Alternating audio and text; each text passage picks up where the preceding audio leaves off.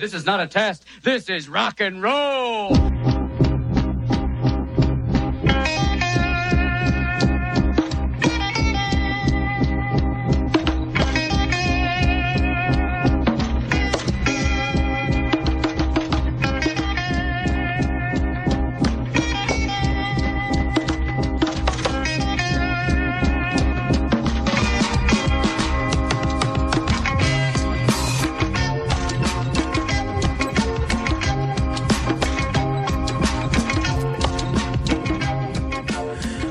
Montréal, bienvenue sur les ondes de CISM. Vous êtes à l'écoute euh, d'À l'horizon pour deux heures d'actualité internationale et d'enjeux internationaux. Et donc on est le 19 euh, décembre et donc ce matin on va euh, revenir un petit peu comme, ben, en fait pour clore ce qu'on avait commencé la semaine dernière en ce qui concerne la COP 28, donc la conférence des parties des Nations Unies sur les changements climatiques qui s'est donnée la première moitié du mois de décembre. Et par la suite, en deuxième partie d'émission, on va jaser du Conseil européen qui a eu lieu la semaine dernière. En fait, ça concerne euh, les enjeux de euh, d'assistance financière euh, et donc aussi bon d'armement à l'Ukraine. Alors bon, voilà le programme pour ce matin. Avant de se lancer dans tout ça, un petit peu de musique tirée de notre top 50 de cette année côté francophone. On commence avec du commande de bord sur les ondes de la marge.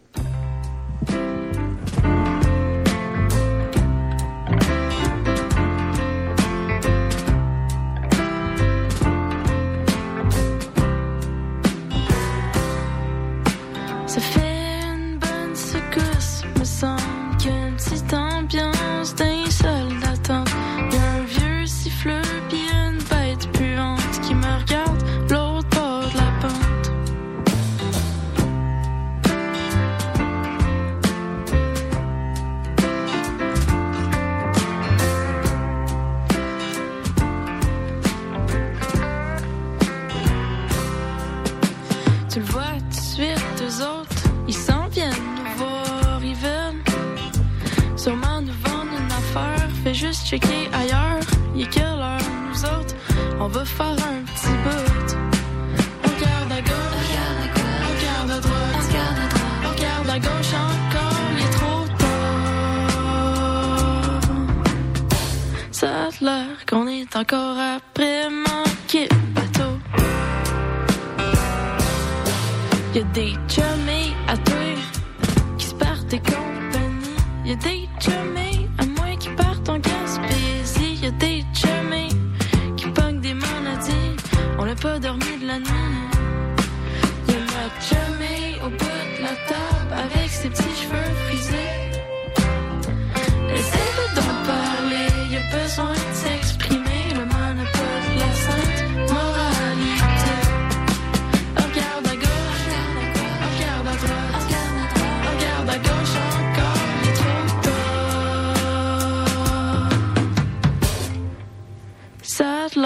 que David joue.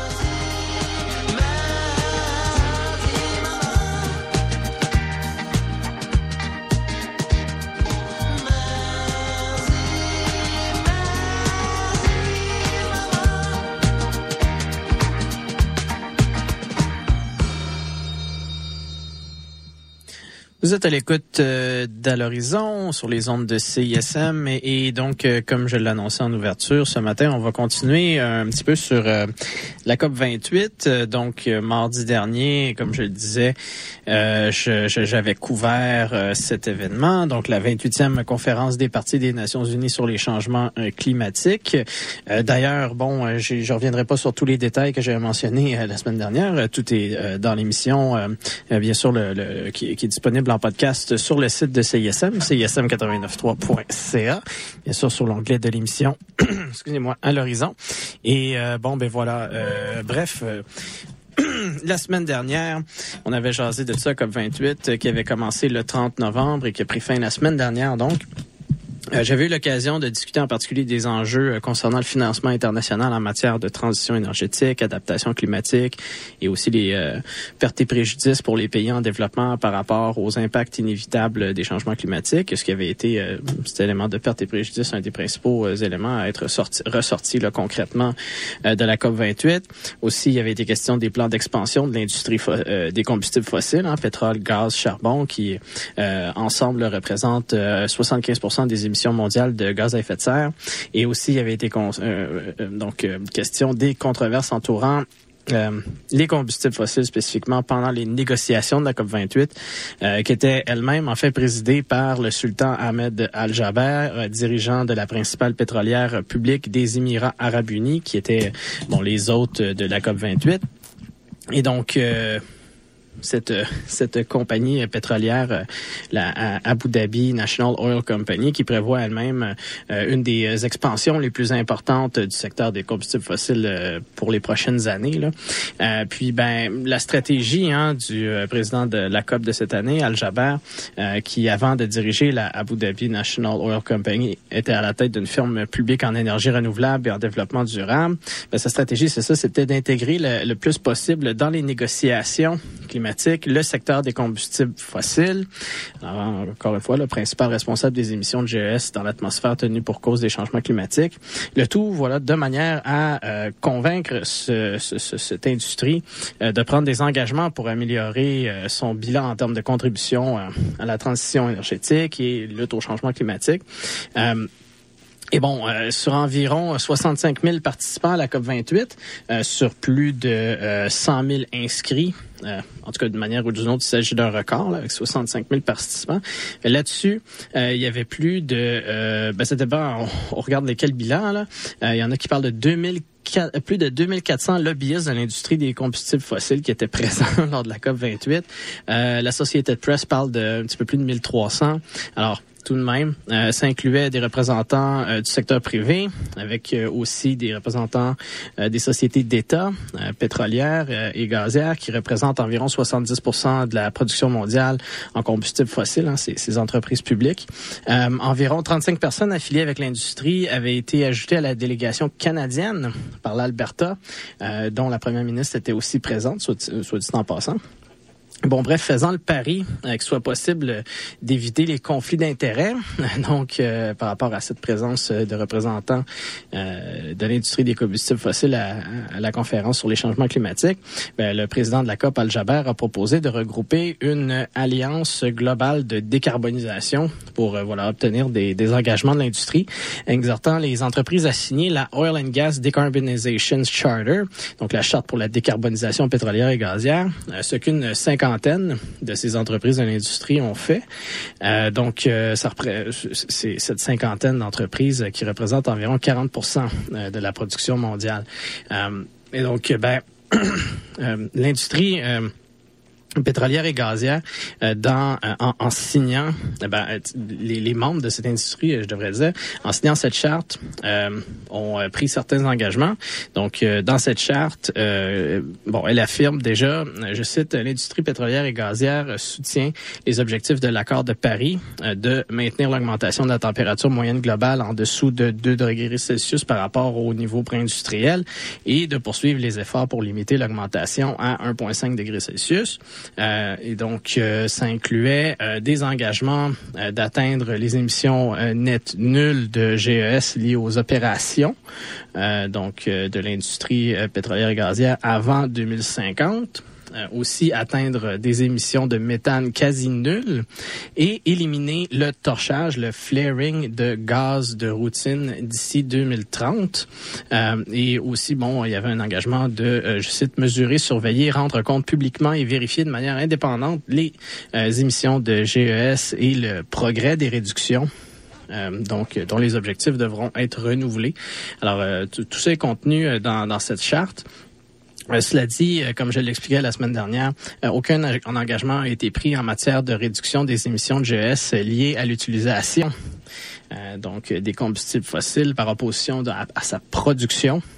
et donc, ça, c'est un petit peu le, la lacune, l'échappatoire qu'il y a dans cette charte-là, c'est que ça concerne euh, spécifiquement euh, euh, les émissions liées à la production plutôt qu'à l'utilisation des produits. donc, des hydrocarbures utilisés par les ménages et les entreprises qui, ces émissions dépassent de loin celles liées à la production, il faut le dire. Et donc, euh, il y avait quand même dans la charte une référence vague à, je cite, fournir aux clients des solutions visant à réduire ou supprimer les émissions. Euh, mais c'est pas mal là que ça s'arrêtait là. Donc, quand je dis que c'est vague, euh, puis bon, tout ça, c'est que Al Jaber, président de la COP et l'industrie des combustibles fossiles dont il fait partie, s'entendent pour mettre l'accent sur les émissions nettes nulles et donc de continuer l'exploitation des combustibles fossiles. Hein, les plans d'expansion de l'industrie en témoignent. Je, j'avais donné les détails la semaine dernière. Euh, et donc, euh, euh, continuer, bref, cette exploitation tout en investissant dans des technologies de mitigation. Alors, la charte promet des investissements, je cite, dans le système énergétique du futur, tels que les énergies renouvelables, les carburants en fait teneur en carbone, la capture et la capture, oui, et stockage de carbone dans la production l'hydrogène à faible taux d'émission, le stockage d'énergie et ou d'autres euh, technologies en cours de développement, y compris les technologies à émissions négatives telles que le captage direct dans l'air. Euh, le tout malgré en fait donc que les technologies de capture et stockage ont jamais été démontrées efficaces à grande échelle et que les investissements nécessaires pour faire face à l'expansion prévue du secteur euh, des hydrocarbures devraient être énormes alors que l'application de la technologie est en fait très loin d'être rentable pour le moment. ce qui la distingue d'ailleurs euh, du moins relativement, des énergies renouvelables côté rentabilité et aussi qui distingue cette technologie du reboisement côté efficacité de capture qui a été quand même assez démontré. Euh, et donc, euh, faut dire que ben, c'est ça, les énergies renouvelables et euh, des, initiatives de reboisement, etc., ce sont des concurrents pour les sources de financement et donc, c'est-à-dire que quand on, met euh, des financements dans des expansions euh, de, la production, euh, de combustibles fossiles, de l'argent dans les technologies de mitigation comme la capture et stockage, ben c'est de l'argent qui vont pas dans le financement des énergies renouvelables et du reboisement. Donc ça c'est à, tenir en compte. Puis ben, la charte et ses signataires n'ont en tout cas pas impressionné les militants pro-environnement. Euh, par exemple, l'ex-vice-président des États-Unis, Al Gore, euh, lié à la base de données Climate Trace sur les émissions de GES, a euh, mis en garde que l'industrie n'était pas fiable pour elle-même rapporter ses émissions de gaz à effet de serre et a lancé que, je cite, ils sont bien meilleurs pour capturer les politiciens que pour capturer les émissions. Alors, certains analystes ont interprété la présence sans précédent euh, de représentants de l'industrie des combustibles fossiles et les engagements réalisés comme une tentative d'orienter en fonction de ses intérêts, les efforts de diplomatie internationale qui de plus en plus la visent directement, cette industrie des combustibles fossiles, euh, d'où la pression, euh, notamment en faveur des technologies de capture et stockage. Parce que voilà, si le rôle des combustibles fossiles concernant les changements climatiques a été euh, mentionné dans une déclaration finale pour la première fois seulement en COP 20, pendant la COP 26 de 2021, ça visait spécifiquement le charbon un langage exigeant l'abandon progressif, le phase-out des sources d'énergie fossiles, euh, était maintenant, là, cette année, de plus en plus mis de l'avant par plusieurs pays. Euh, et la pression était cette fois d'autant plus grande que euh, les controverses entourant la présidence euh, d'Al-Jaber et donc toute cette présence de, de lobbying de l'industrie remettant en question la crédibilité et le leadership revendiqué par Al-Jaber et les Émirats arabes unis. Alors, bon, en 2021, justement, hein, la COP26, la déclaration finale s'était orientée, s'était contentée d'une diminution progressive, donc un phase-down du charbon seulement, plutôt qu'un abandon progressif, donc hein, une diminution progressive à la place d'un abandon progressif.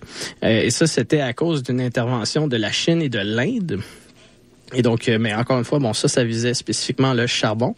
Et euh, bon, en dépit d'une proposition indienne de diminution progressive de tous les combustibles fossiles, la COP 27 euh, a pour l'essentiel repris le langage de la COP 26. L'option d'abandon progressif, donc de phase-out de tous les combustibles fossiles, a néanmoins pris une place centrale dans les négociations de cette année à la COP 28, qui euh, concernait en fait le premier bilan quinquennal mondial, donc le Global Stock Take, euh, prévu dans le cadre de l'accord, formellement là, dans le cadre de l'accord de Paris de 2015. Donc euh, ce bilan, donc un premier, a pour but d'aider les pays à évaluer collectivement où c'est qu'ils en sont par rapport à leurs objectifs, où ils veulent aller et comment y parvenir. Donc, euh, le tout en matière de euh, mitigation, donc coupure des émissions de GES, d'adaptation, de changement climatique, euh, de financement climatique, excusez-moi, et de partage de technologies. Et donc, bon, bref, la euh, euh, préparation du bilan qui a duré deux ans a été divisée en trois phases. Donc une de collecte euh, de données recueillant les contributions de toutes les parties et non parties à la conférence. ensuite, une autre phase concernait l'évaluation technique de ces contributions et d'autres données. Et finalement, ben une troisième étape, c'est un examen des résultats par les pays qui sont amenés à décider ce qu'ils retiennent collectivement de tout le processus afin d'informer la prochaine série de leurs euh, engagements euh, climatiques qu'ils vont prendre euh, en 2024-2025. Donc, c'est cette troisième phase, une phase politique qui correspondait aux négociations de la COP 28. Donc, en culmination, voilà, des deux dernières années de travaux sur le Global Stocktake. Euh, donc, comparé aux quelques 80 pays qui avaient milité l'an dernier en faveur d'au moins une diminution progressive de tous les combustibles fossiles, donc la proposition indienne, rendue à la COP 28, c'était 106 pays qui réclamaient un abandon progressif, pas seulement une diminution progressive, mais un abandon progressif. Et euh, en fait, la liste s'est étendue à 127 pays qui réclamaient un phase-out des combustibles fossiles, euh, donc au complet, pendant les négociations de cette année. Euh, donc, ça, implique des, ça, ça, inclut, dis-je, des pays de tous les continents. Ça inclut le Canada, mais aussi l'Union européenne au complet, les États-Unis, en fait, je dis l'Union européenne au complet, elle est représentée par son exécutif, la Commission européenne. Mais bon, bref, euh, l'Union européenne, les États-Unis, et euh, ce, il faut le dire, malgré les, encore une fois, les plans d'expansion de l'exploitation des hydrocarbures, euh, donc concernant ces, ces pays-là, il faut dire que même si l'Union européenne enregistre certaines baisses là au niveau de, de certains indicateurs d'émissions, faut pas oublier que il y a beaucoup de entreprises dans le domaine, dans, dans, dans l'industrie des combustibles fossiles, des pétrolières, gazières, etc., euh, dont, euh, ben, qui sont basés en Europe, dont l'actionnariat est européen, euh, notamment en Afrique. Je à penser à une entreprise comme Total, qui a vraiment beaucoup de projets actuellement sur le continent africain. Alors bon, bref, tout ça pour dire que quand on parle de plan d'expansion, il faut aussi tenir ces éléments-là en, compte. Là. Euh, mais bon, bref, tout de même, euh, euh, les Européens et Américains qui, soutiennent le langage de phase-out, d'abandon progressif de tous les combustibles fossiles. mais bon, voilà, c'est en, disons, les Américains et, Européens, s'ils font ça, c'est que eux aussi promeuvent, comme le, reste de l'industrie, les technologies de capture et stockage. Euh, mais euh, c'est-à-dire qu'il faut quand même euh, nuancer que les, Européens, les Américains, donc poussent ces technologies-là, mais spécifiquement pour des industries particulièrement difficiles à décarboniser comme l'acier et le ciment. Et bon, ils disent souhaiter éviter que ces technologies de euh, donc capture et stockage servent d'excuse au statu quo au niveau euh, des euh, émissions de gaz à effet de serre. cela dit, les Américains utilisent parfois le terme d'abandon progressif des unabated fossil fuels, donc les combustibles fossiles sans mitigation, c'est-à-dire sans technologie de capture. Alors, euh, bon, euh, notons aussi que euh, les États-Unis battent actuellement des records de production en pétrole et en gaz naturel, dépensant même le Qatar comme premier exportateur de gaz, gaz naturel liquéfié cette année, surtout vu les ventes en Europe dans le contexte de la guerre en Ukraine. Puis il faut dire que le GNL, selon les indications scientifiques qu'on a maintenant, c'est probablement une, étant donné les euh, les fuites de méthane, c'est potentiellement une des sources d'énergie euh, qui euh, pollue le plus, là, même probablement plus que le charbon. alors bon, il faut, faut suivre la science là-dessus, mais c'est ça, c'est quand on présente le gaz naturel comme une, un fuel de transition, un carburant de transition, euh, faut quand même tenir compte de, de toutes les externalités, incluant euh, les, les, fuites de méthane qui sont euh, particulièrement importantes côté bon, effet de serre, disons. John Kerry, l'envoyé américain pour le climat, souligne de son côté que le problème principal, par contre, c'est le charbon sans mitigation. Donc, unabated coal, utilisé en Asie. Alors, petite pique ici au rival chinois. Euh, puis bon, mais quand même aussi à, l'allié indien.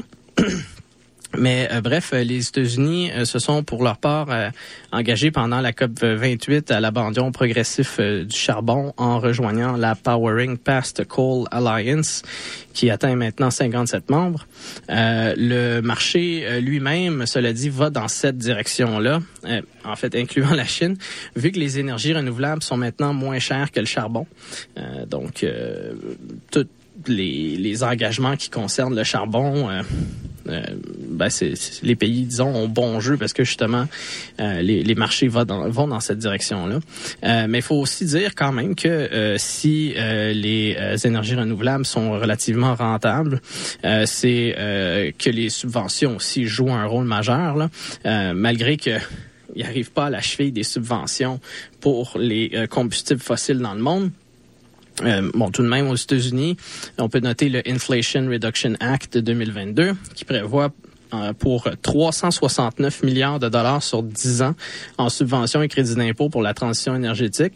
Euh, mais euh, bon, voilà, alors que les efforts déployés dans ce cadre doivent réduire les émissions de GES de près de 1 milliard de tonnes d'ici 2030, les 17 projets pétroliers et gaziers approuvés par l'administration fédérale américaine ajouteraient 1,6 milliard de tonnes d'émissions. Alors, il hein? euh, faut revoir euh, les calculs peut-être, mais bon, bref, reste que les Américains euh, étaient favorables à l'idée d'un abandon progressif, d'un phase-out des combustibles fossiles dans le Global Stock Take, le bilan mondial, euh, contrairement à d'autres puissances pétrolières, hein, en particulier la Russie et l'Arabie saoudite et euh, d'autres pays là, comme l'Iran, l'Irak, la Turquie, le Koweït. Euh, Jusqu'à la COP 26, les puissances pétrolières du Golfe s'étaient taillé la réputation d'obstructionnisme climatique. Les observateurs de longue date évoquent des années d'agressivité saoudienne, en particulier au cours des négociations, avec des efforts visant à bloquer des discussions sur l'atténuation euh, nier la science climatique et limiter même l'inclusion de conclusions du groupe d'experts intergouvernemental euh, sur l'évolution du climat de l'ONU euh, dans des déclarations. Il faut dire, en Arabie saoudite, le pétrole représente encore 60% du budget public, 75% des exportations et 20% du PIB. mais les pays du Golfe ont dû ben, en fait aussi euh, euh, ont dû se résigner là. Puis les Saoudiens ont commencé à plaider justement pour à ce moment-là les technologies de capture et stockage, un petit peu comme une concession, là, euh, promettant donc des émissions nettes nulles d'ici 2060 euh, et générer 50 de son électricité à partir des énergies renouvelables en 2030. Euh, quoique cela, ça risque d'être un défi parce que leur contribution là, des énergies renouvelables à la production électrique en, Arabie saoudite est quand même assez négligeable pour le moment. Euh, leur rhétorique vise en tout cas le produire plus propre que, que le produire moins. Euh, donc ça, c'est essentiellement aussi euh, la rhétorique utilisée par Al-Jaber, président de la COP 28, mais aussi euh, dirigeant de la Abu Dhabi National Oil Company. Et ben justement, comme la Abu, la Abu Dhabi National Oil Company, principale pétrolière des Émirats, ben, il y a Saudi Aramco, principale pétrolière saoudienne, qui prévoit une expansion de 11 maintenant à éventuellement en 2027 13 millions de barils de pétrole par jour comme production. donc une augmentation de 2 millions de barils de pétrole par jour d'ici 2027. Le tout au motif que ben, la demande existe et qu'il faut euh, éviter les pénuries le temps au moins que les énergies alternatives soient adéquatement financées. ben, les expansions de l'industrie, c'est-à-dire donc les investissements dans le pétrole et aussi les investissements dans les technologies de capture et stockage, je le répète, sont autant d'investissements qui ne vont justement pas dans les renouvelables. Alors, hein? euh, et en fait, les Saoudiens euh, bon, euh, carrément, là, ont un plan pour augmenter la demande en pétrole dans les secteurs des transports, des matériaux et secteurs publics. Euh, le tout en accélérant le développement de l'aviation supersonique qui utilise trois fois plus de carburant, euh, en produisant aussi donc, par rapport à justement pour augmenter la demande, il y a euh, l'accélération du développement de l'aviation supersonique, euh, en produisant aussi avec des partenaires euh, des masses de véhicules à essence à bas prix. Donc, dans, pour les pays en développement, et en promouvant aussi l'usage de centrales électriques flottantes motorisées. alors bon, bref, le programme nommé Oil Sustainability Program en anglais, mais Oil Demand Sustainability euh, programme en arabe. Donc, on, voit un petit peu le, petit jeu subtil qui se fait ici. Hein. Donc, euh, sur la page en anglais, bon, c'est un programme de, durabilité, de, de, soutenabilité du pétrole. Hein. donc, développement durable, sustainability. Mais quand on va en arabe, bon, ben, ça dit carrément, ah non, en fait, on parle de durabilité de la demande en pétrole. Oil Demand Sustainability Program. Euh, alors bon, bref, ce programme vise officiellement à, euh, je cite, éliminer les barrières à l'accès à l'énergie et au transport pour les pays en développement. Euh, sauf que là, bon, les 46 projets concernés impliquent une augmentation de l'usage des hydrocarbures. Euh, lors d'une présentation devant la presse, euh, un représentant saoudien aurait euh, d'ailleurs admis que la stimulation artificielle de la demande, la demande était bien l'objectif. Euh, je le cite, euh, nous ne pensons pas qu'il soit possible pour les pays en développement de sauter cette phase d'utilisation des combustibles fossiles et passer directement aux renouvelables parce que pour mettre pleinement en œuvre les véhicules électriques, il faut disposer d'une infrastructure prête à l'emploi. Alors, certains pays en développement, en particulier l'Afrique, revendiquent d'ailleurs le droit d'utiliser leurs ressources fossiles comme euh, les pays développés l'ont fait.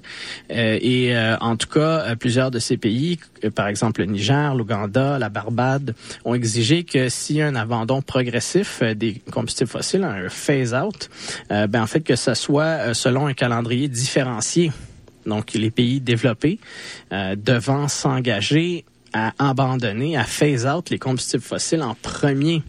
Et donc, euh, surtout que bon, ils ont, les, ils ont les moyens pour la transition alors qu'ils les abandonnent en premier et que ensuite euh, les euh, pays en développement puissent exploiter dans une certaine mesure leurs combustibles fossiles et que ensuite ils eux autres aussi procèdent à un phase-out, à un abandon progressif.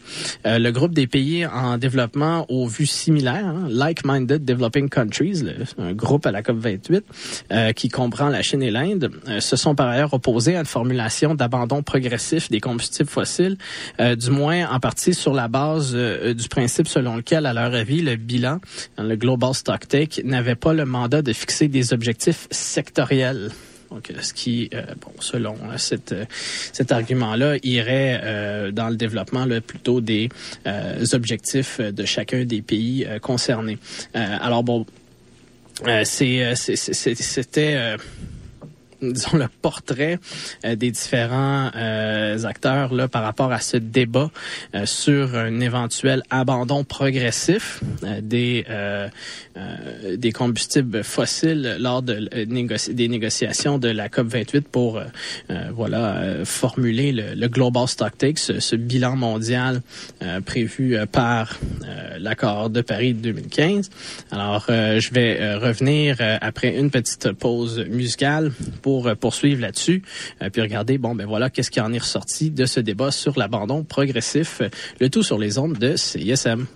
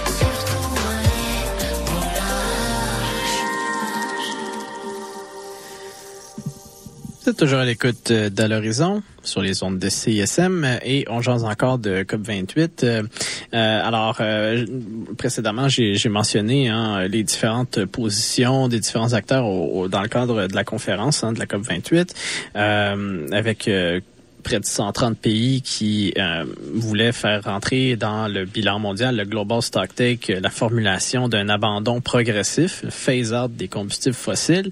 Mais bon, évidemment, avec euh, des groupes qui remettaient ça en question, euh, notamment des, des, pays pétroliers comme la Russie et l'Arabie saoudite, mais aussi certains pays en développement qui veulent une reconnaissance que les pays développés ont déjà bien profité de, des émissions liées aux combustibles fossiles et qu'il devrait y avoir une différenciation entre les différents pays euh, pour reconnaître ça par rapport justement à un calendrier de d'abandon progressif.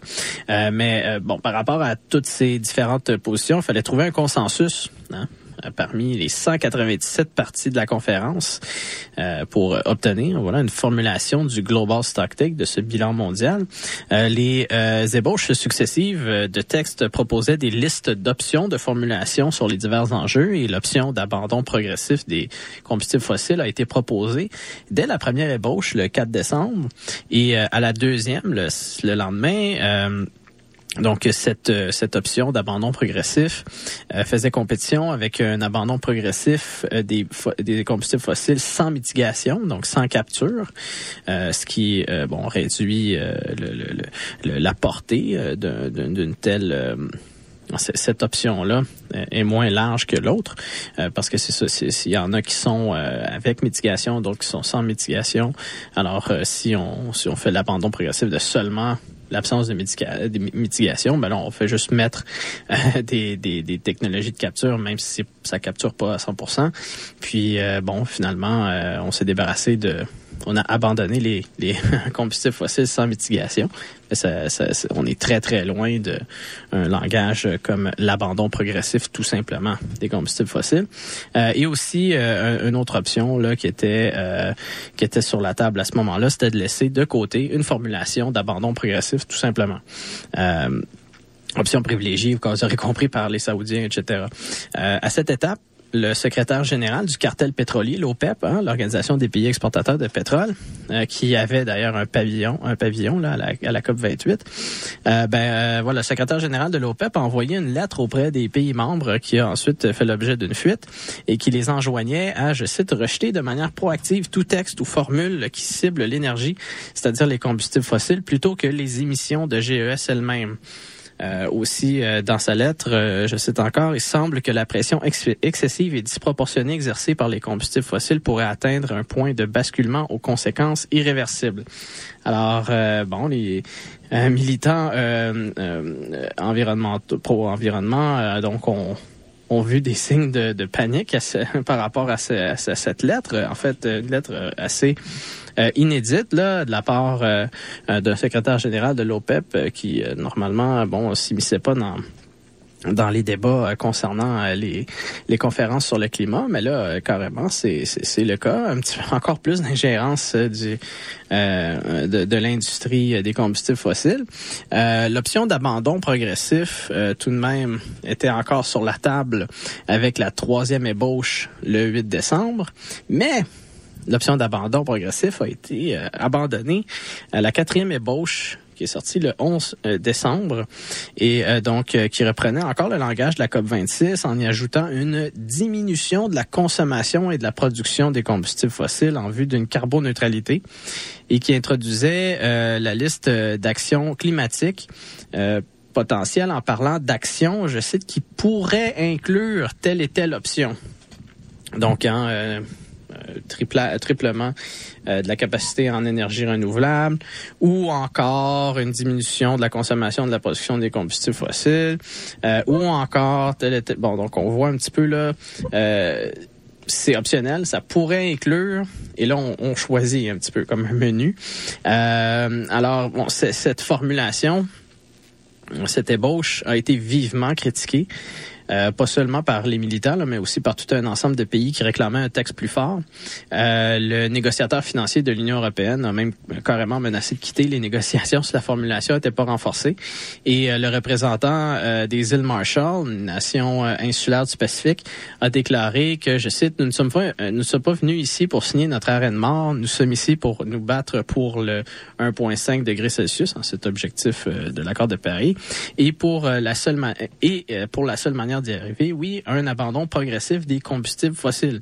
Nous n'irons pas silencieusement à nos tombeaux aquatiques. et donc là, il reflétait quand même la position de beaucoup de ces pays insulaires du Pacifique, ces îles. Donc, le tout a forcé, toutes ces critiques, forcé les négociations à aller en temps supplémentaire au-delà de la fin prévue le 12 décembre. La version finale du texte a finalement été publiée le mercredi 13 décembre. donc, le texte final, qui a été, bref, approuvé, euh, par consensus. Euh, donc, il constate que euh, les partis ne sont pas sur la bonne voie pour atteindre les objectifs de l'accord de Paris, qui requiert une réduction des émissions de gaz à effet de serre de 43 d'ici à 2030 par rapport au niveau de 2019. Ultimement, les pays ont trouvé une formulation qui évitait en fait les termes phase out ou phase down, hein, donc abandon progressif ou diminution progressive.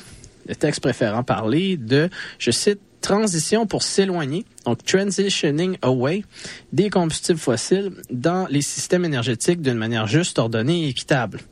Euh, donc, euh, cette, euh, cet élément de manière juste, ordonnée, et équitable, ça renvoie vaguement là, à l'idée que j'ai mentionnée plus tôt, que la transition devait être plus rapide dans les pays développés que dans les pays en développement.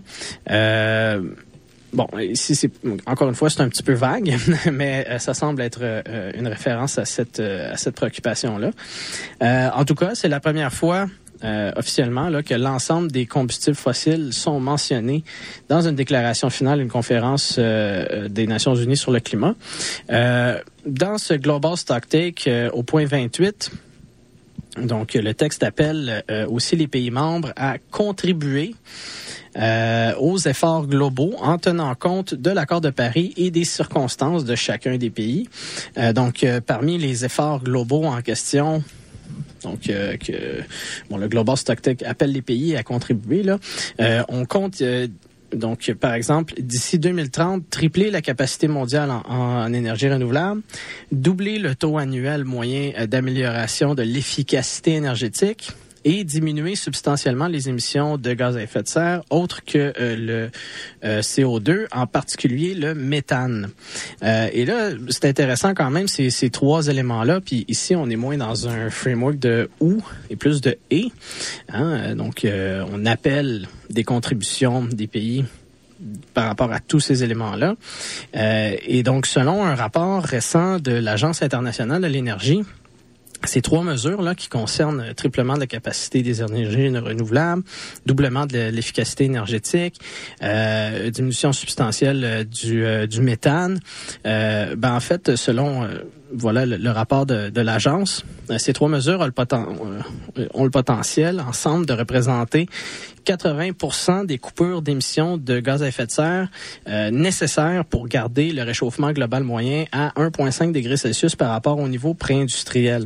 Donc, quand même, hein, ça, ça, juste ces éléments-là, si on, on y arrivait, euh, ça serait 80% de ce qui est nécessaire pour cet objectif-là. Euh, bon, on constate c'est c'est pas tout. Euh, et bon, la question c'est est-ce que justement les engagements vont être tenus? Euh, Bon, les, les coupures euh, liées aux euh, combustibles fossiles euh, étaient aussi un autre pilier nécessaire pour pour l'agence dans son rapport, de même que le financement climatique des pays en développement. Et donc, ben voilà, s'il y a quatre de ces cinq piliers qui ont été cochés, bon, mais cet élément-là de financement climatique des pays en développement laissait à désirer cette année. non seulement ça, ça a été pas vraiment tant discuté. C'est assez largement absent du Global Stock. Euh, mais donc, non seulement ça, mais en plus, le Global Stock euh, a noté explicitement que les engagements pris en termes de financement climatique par les participants étaient loin d'être suffisants. J'ai vraiment été en détail la semaine passée, là, je vais pas y revenir, mais c'est effectivement le cas. Et aussi, le Global Stocktake a noté que l'architecture de financement multilatéral au niveau international devrait être réformée. Puis bon, euh, la, aussi là, dans, le cadre de, ce Global Stocktake, la euh, diminution progressive concernant le charbon euh, non mitigé et la diminution progressive des subventions inefficaces pour la transition énergétique, c'est des éléments qui ont été encore repris cette année. mais ah bon, à part de tout ce que je viens de mentionner, ben, le texte contient aussi ce que plusieurs critiques ont qualifié de lacunes échappatoires, hein, des loopholes, donc, euh, l'appel que j'ai mentionné, hein, donc à des contributions aux efforts globaux, euh, concerne aussi euh, des efforts en vue de l'accélération du développement des technologies de capture et stockage. aussi, la formulation d'abandon concerne les combustibles fossiles, je cite, dans les systèmes énergétiques. Et donc, quand on parle de, de, de ça, ben, euh, il y en a qui, qui, ont peur que ça suggère que euh, ben, ça soit, euh, ok, on, on abandonne progressivement les combustibles fossiles, euh, ben, c'est-à-dire on, on, transitionne. donc, transitioning away from fossil fuel, mais ça concerne, voilà, dans les systèmes énergétiques plutôt que dans l'ensemble de l'économie. Hein, donc, une petite nuance ici. Là. Euh, ce qui fait craindre, par exemple, que la production de plastique ou de produits pétrochimiques euh, pourrait ne pas être prise en compte là, dans, cette, euh, dans, dans, dans, ce texte. le texte reconnaît hein, ça, c'est le terme, là. c'est le verbe, en fait, reconnaître. Le texte reconnaît par ailleurs le rôle de certains carburants de dits de transition, là, ce qui est généralement une référence au gaz naturel, qui est un combustible fossile. Là. Mais bon, faut dire quand même que cet élément-là fait pas partie de l'appel euh, à des contributions. Euh, ici, c'est encore une fois, c'est reconnaître le rôle de certains carburants de transition. Euh, puis ben en fait c'est ça, ça fait partie de, ces paragraphes euh, qui commencent pas avec un verbe d'action comme appel, demande, invite, décide. Euh, sauf que ben justement, la, en fait, la majorité des paragraphes du euh, Global Stocktake euh, utilisent des, des verbes qui sont pas d'action, justement, comme des, des ah, reconnaît, note, etc. puis bon, même un verbe comme décide euh, est utilisé seulement huit fois là, dans, euh, dans tout le texte. Excusez-moi. Et donc, plusieurs pays et organisations ont critiqué euh, ces, euh, ces échappatoires, ces loopholes, euh, dont la Alliance of Small Island States et l'ensemble de connexion entre les euh, l'absence, excusez-moi, l'absence de connexion entre les objectifs annoncés et leur financement éventuel euh, a aussi euh, été critiqué. donc, une autre proposition euh, préoccupation, excusez-moi, je l'ai misère un matin. Donc, une autre préoccupation euh, soulevée, par exemple, par le Tchad concerne l'absence de limitation sur l'extraction de minerais nécessaires à la transition énergétique pour limiter les, les dégâts là, sur les terres et les populations euh, proches des, opérations minières. Euh, sauf que, bon, ça, c'est le genre de préoccupation que j'ai pas vu beaucoup soulever là, par rapport à aux négociations, euh, mais euh, voilà, ça a été mentionné par le Tchad. Euh, plus généralement, la Société Press a demandé à 23 délégués, analystes, scientifiques et militants à classer la COP 28 parmi les différentes conférences sur le climat. 13 sur ces 23 ont déclaré que la COP 28 était dans leur top 5 des conférences sur le climat en importance, quoique avec certains gros problèmes, tandis qu'un nombre plus restreint, mais néanmoins important, l'a qualifié d'épouvantable. Donc Simon Steele, euh, secrétaire exécutif de la Convention cadre des Nations Unies sur les changements climatiques, qui encadre les, les conférences sur le climat, il a noté que, je cite, la COP28 devait marquer un coup d'arrêt net aux combustibles fossiles. Nous n'avons, nous n'avons pas tourné la page de l'ère des combustibles fossiles, mais c'est clairement le début de la fin. Les lacunes de l'accord, les échappatoires, nous rendent toutefois vulnérables aux intérêts particuliers des combustibles fossiles. Euh, Mohamed Adam de PowerShift Africa a souligné que la COP 28 était la deuxième plus importante après celle de Paris et d'autres analystes étaient d'accord pour dire ça. je cite Adar.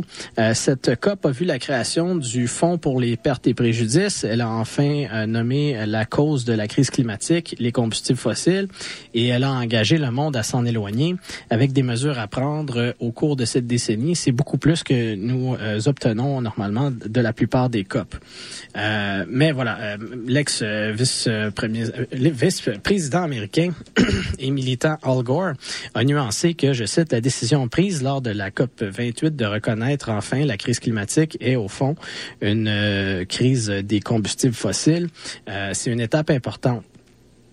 Mais il s'agit également euh, du strict minimum dont nous avons besoin et qui aurait dû être atteint depuis longtemps. Euh, l'influence des États pétroliers est encore évidente dans les demi-mesures et les lacunes incluses dans l'accord final. Euh, le bloc des pays les moins développés a pour sa part noté que le Global Stocktake, je cite, reflète l'ambition la plus basse possible que nous pourrions accepter, plutôt que ce que nous savons, d'après les meilleures données scientifiques disponibles, être nécessaire pour faire face d'urgence à la crise climatique. Euh, L'accord met en évidence euh, l'écart considérable entre les besoins des pays en développement et les financements disponibles, ainsi que la diminution rapide de la marge de manœuvre budgétaire euh, due à la crise de l'endettement. Pourtant, il n'apporte pas de réponse crédible à ce défi. Et donc, euh, les leaders présents lors des euh, négociations se sont montrés relativement optimistes par rapport à l'objectif de garder le réchauffement global moyen sous la barre des 1,5 degrés Celsius par rapport au niveau pré-industriel. Mais euh, c'était l'inverse, en fait, pour les, les commentateurs de la communauté scientifique, pour qui les objectifs et calendriers restent trop vagues. en tout cas, alors que les engagements de beaucoup de pays ne trouvent encore que ne, ne, ne, couvre encore que les euh, émissions de CO2 et euh, couvre seulement des secteurs économiques spécifiques. Euh, le texte du Global Stocktake de la COP 28 encourage les pays à soumettre, je cite, des objectifs ambitieux de réduction des émissions à l'échelle de l'économie, couvrant tous les GES, tous les secteurs et toutes les catégories en ligne avec la limitation du réchauffement de la planète à 1,5 degrés Celsius. Donc, euh, c'est euh, le, Global Stocktake euh, enjoint les pays à faire ces envoyer ces contributions, bon, les, engagements, bref, qui, qui, qui souhaitent prendre. donc, le tout au moins 9 à 12 mois avant la COP 30 de 2025 qui aura lieu au Brésil. Entre-temps, il va y avoir une COP 29 l'an prochain. ça va avoir lieu en Azerbaïdjan qui, en fait, un autre État pétrolier où les hydrocarbures représentent 90% des revenus d'exportation et 60% des revenus fiscaux. Alors, euh, on verra qu'est-ce que euh, va avoir l'air euh, la COP29, puis on va surtout, d'ici là, voir comment progresse. évidemment, tout, tout, cet enjeu climatique, mais aussi quels engagements qui, vont être pris là, en ce qui concerne euh, cet enjeu-là. Alors voilà euh, ce dont euh, je voulais vous jaser en ce qui concerne la COP 28. encore une fois, hein, c'est une deuxième partie par rapport à ce que j'avais traité la semaine dernière. l'émission de la semaine passée et l'émission de cette semaine, bien sûr, seront disponibles sur le site de CISM, cism893.ca. Et euh, donc, euh, à l'horizon, ça se poursuit encore jusqu'à 9 heures. Euh, on va jaser de Ukraine et d'Europe en revenant. Cette émission est une rediffusion.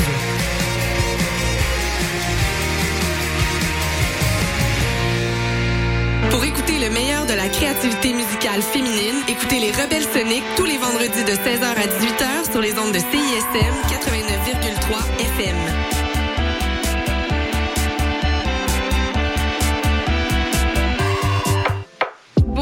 avez sûrement remarqué, mais nos réseaux sociaux sont toujours bloqués. Alors on a décidé de revenir à la bonne vieille méthode de l'infolettre. Chaque semaine, on t'envoie un petit résumé de tout ce qui s'est passé entre nos murs.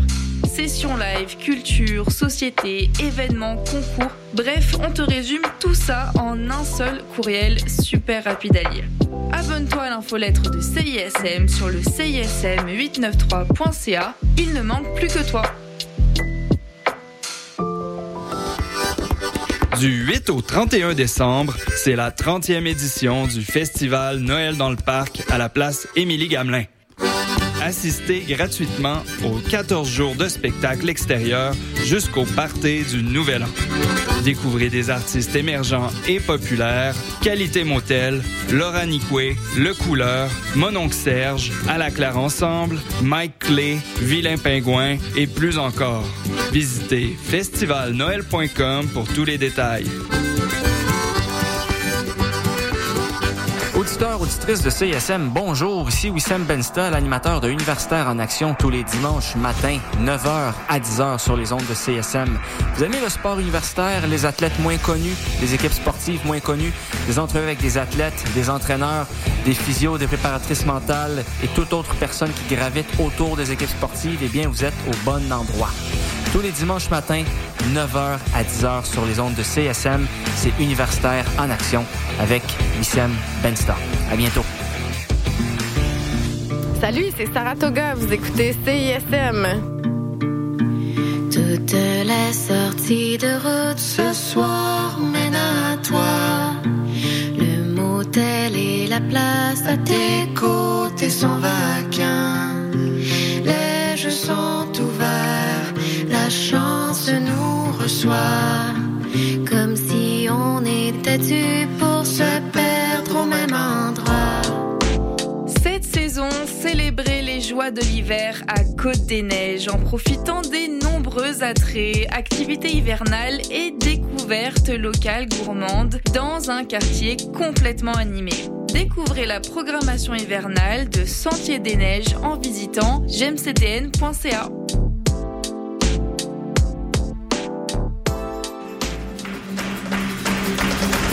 Les productions Nuit d'Afrique présentent Searching for Goya, le nouveau spectacle de flamenco de Soledad Barrio et Noche Flamenca. Une représentation exceptionnelle à Montréal. Neuf danseurs, chanteurs et musiciens incarnent sur scène l'esprit de Goya. Une expérience électrisante pour un soir seulement au Théâtre Maisonneuve le 18 janvier prochain. Réservez votre place dès maintenant sur placedesarts.com.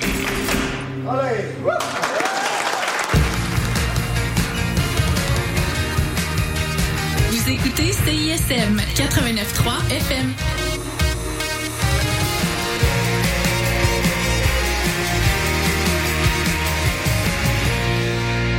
Cette émission est une rediffusion. Avancer dans la noix et ne pas se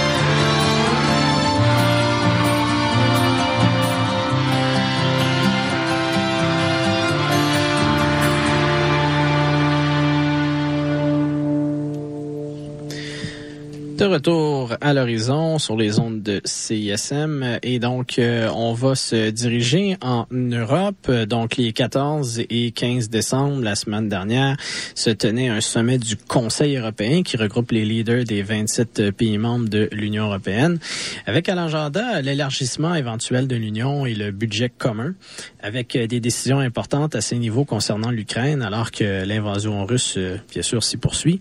Euh, donc là, en ce qui concerne euh, l'élargissement éventuel de l'Union européenne, il faut dire que les euh, multiples crises euh, des dernières années, bon, géopolitiques, mais aussi concernant la croissance euh, des forces politiques eurosceptiques au sein de l'Union, l'endettement souverain, les, la crise de l'endettement souverain, là, les vagues de migration, le Brexit, donc ont contribué à la réticence de l'Union européenne à élargir ses rangs. Mais l'urgence, voilà, créée par l'invasion de la Russie en Ukraine en 2022 et la demande de, carrément de l'Ukraine d'un examen accéléré euh, pour adhérer à l'Union européenne a bouleversé quand même l'approche euh, de, de l'Union qui était euh, quand même assez lente à l'égard de l'ajout de nouveaux membres. On peut justement commencer par noter que le sommet euh, du Conseil européen la semaine dernière ne euh, concernait pas seulement l'Ukraine. Euh, plusieurs autres pays ont, déclenché, ont, ont, enclenché le long processus d'adhésion qui implique d'aligner ces lois et normes à celles de l'Union depuis les dernières décennies. plusieurs pays des Balkans attendent toujours donc, euh, la Macédoine du Nord est candidate à l'adhésion depuis 2005, mais euh, les négociations n'ont pas encore pu s'ouvrir vu euh, des désaccords avec la Bulgarie sur des enjeux culturels. le Monténégro a présenté sa candidature en 2008 et les négociations d'adhésion ont débuté en 2012, mais depuis seulement 3 sur 33 chapitres de négo ont été menés à bien. La demande de l'Albanie a été présentée pour l'adhésion en 2009 et après avoir atteint plusieurs des objectifs fixés, les négociations ont été approuvées l'an dernier, mais le dossier a été jumelé à celui de la Macédoine du Nord qui, lui, traîne à cause de la Bulgarie. Alors, le dossier de l'Albanie aussi. Euh, la Bosnie a déposé sa candidature en 2016 et 14 réformes institutionnelles à apporter ont été identifiées. Et en novembre 2023, la Commission européenne a recommandé de commencer les négociations d'adhésion avec la Bosnie. Mais le Conseil européen de la semaine dernière a reporté la décision à, au plus tôt mars 2024 pour vérifier à ce moment-là euh, donc de la conformité, là, voir si euh, euh, les critères européens sont atteints par la Bosnie. en ce qui concerne la Serbie, donc, euh, les négociations euh, d'adhésion ont pour leur part euh, débuté en 2014 et à ce jour, 22 des 33 chapitres de négociation ont été ouverts, mais seulement deux ont été clôturés. soit dit en passant, les Serbes étaient en élection anticipée dimanche, hein, le 17 décembre. Donc, euh, des élections qui ont aisément été remportées à 48 des voix et avec une majorité parlementaire pour le parti au pouvoir depuis 2012, le Parti progressiste serbe. Euh, mais là, attention, euh, on est en, on est dans l'est de l'Europe. donc, quand on voit progressiste socialiste, des fois, ça, ça, indique plus un parti de droite que d'autres choses. en l'occurrence, ici, le Parti nationaliste serbe, qui est un parti populiste de droite mené par le président Aleksandar Vučić, premier ministre entre 2014 et 2017, puis président du pays depuis 2017.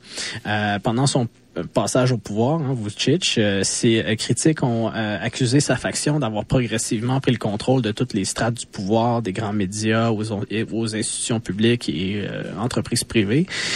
comme lors des élections précédentes sous sa gouverne, le scrutin de dimanche a été entaché d'irrégularités et de plaintes selon lesquelles son contrôle sur les médias pro-gouvernementaux et les fonds occultes utilisés pour corrompre les électeurs ont encore une fois de plus joué. une mission d'observateurs euh, incluant des représentants de l'OSCE et de la législature européenne, a noté que, je cite, bien qu'elles aient été techniquement bien administrées et qu'elles aient offert aux électeurs un choix d'alternatives politiques, les électeurs ont été dominés par euh, l'implication décisive du président euh, qui, avec les avantages systémiques du parti au pouvoir, a créé des conditions injustes. Donc la mission a, par ailleurs évoqué, je cite encore, une rhétorique dure, la partialité des médias, la pression exercée sur les employés du secteur public et l'utilisation abusive de ressources publiques et l'achat de votes et le bourrage d'urnes ont été observés. Les mesures visant à garantir le secret du vote étaient insuffisantes. Alors vraiment plusieurs lacunes ici. Euh, donc euh, ces préoccupations-là, évidemment, en ce qui concerne l'État de droit et la démocratie, euh, font partie là des, des, critères à améliorer. Et euh, bon, euh, visiblement, en ce qui concerne la Serbie à ce niveau-là, ça, ça ne s'améliore pas. aussi le refus de la Serbie et du Kosovo, province qui a formellement déclaré son indépendance en 2008, de normaliser, hein, le refus de, de normaliser leurs relations constitue aussi un obstacle pour l'adhésion des deux pays à l'Union européenne. Le Kosovo, en fait, euh, n'est même pas n'est même pas reconnu comme indépendant par tous les membres de l'Union européenne. Euh, mais bon, le pays a tout de même déposé sa candidature en 2022. La, les ces relations là entre la Serbie et le Kosovo sont en particulier empoisonnées là par, euh, j'en ai parlé un petit peu plus tôt cette année là par des euh, zones à majorité serbe en territoire kosovar qui revendiquent un certain degré d'économie, euh, générant des épisodes de violence sponsorisés par la Serbie voisine au cours des dernières années. ainsi, quelques 50 000 Serbes qui vivent au nord du pays, du Kosovo, refusent de reconnaître le, l'État du Kosovo comme pays indépendant.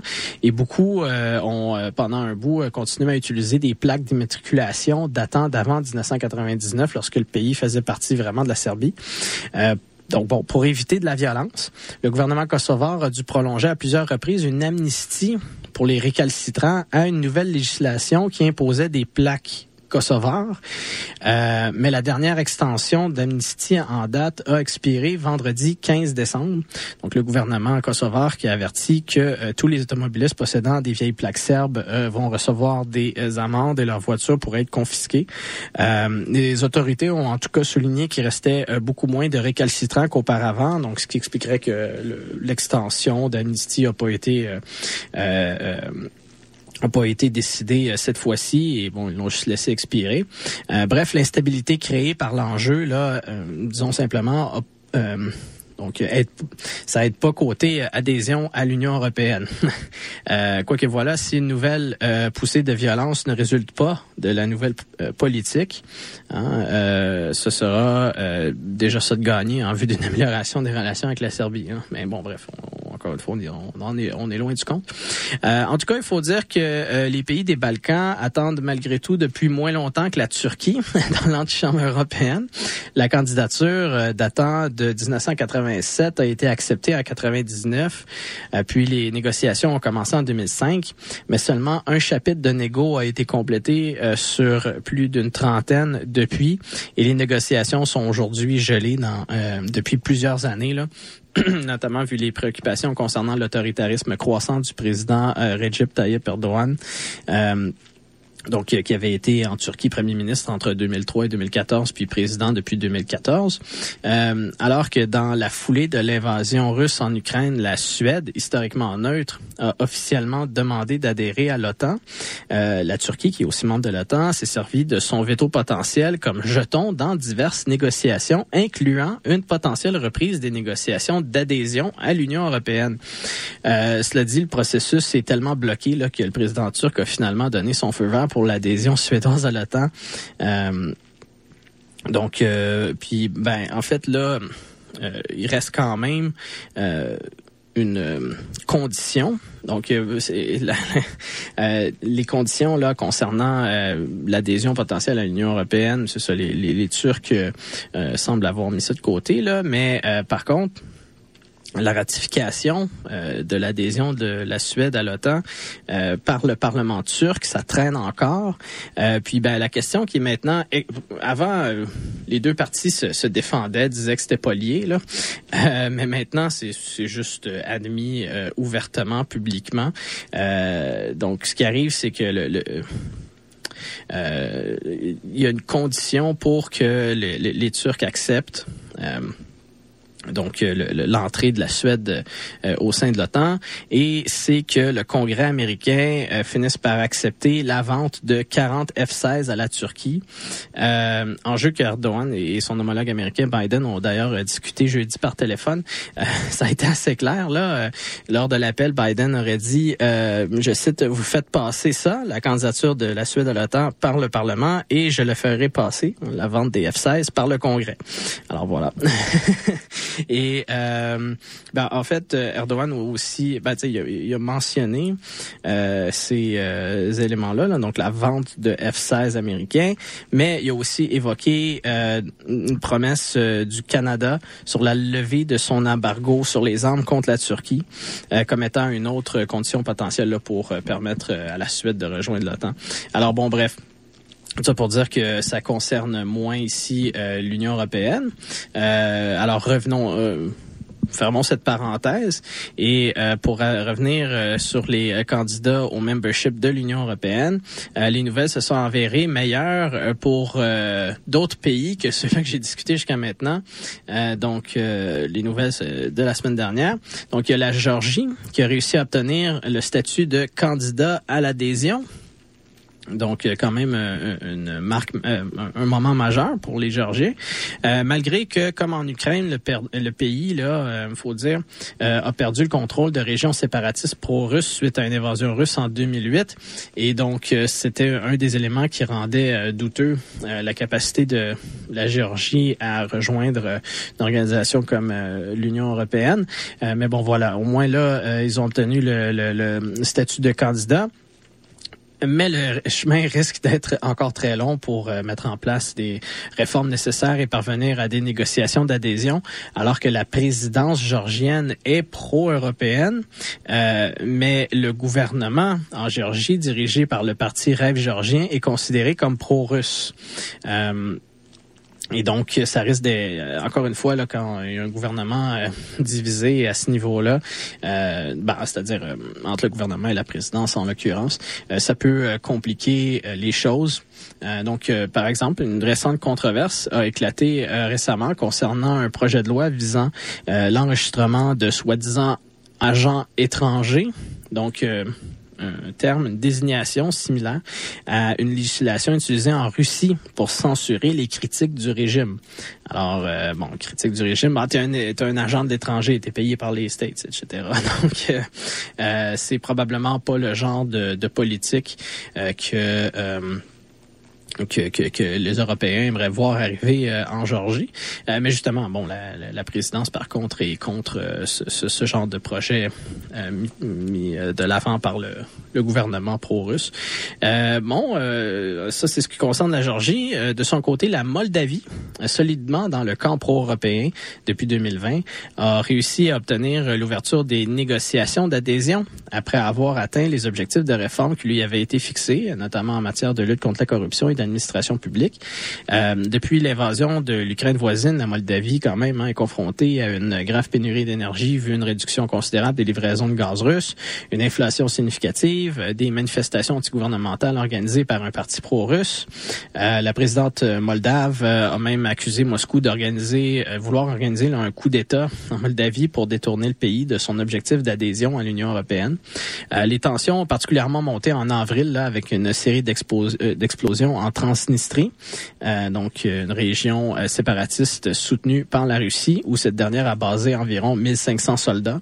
Le Kremlin a euh, d'ailleurs critiqué les décisions européennes hein, concernant la euh, décision de, de, donner le statut de candidat à la Géorgie et d'ouvrir les négociations d'adhésion euh, avec la Moldavie.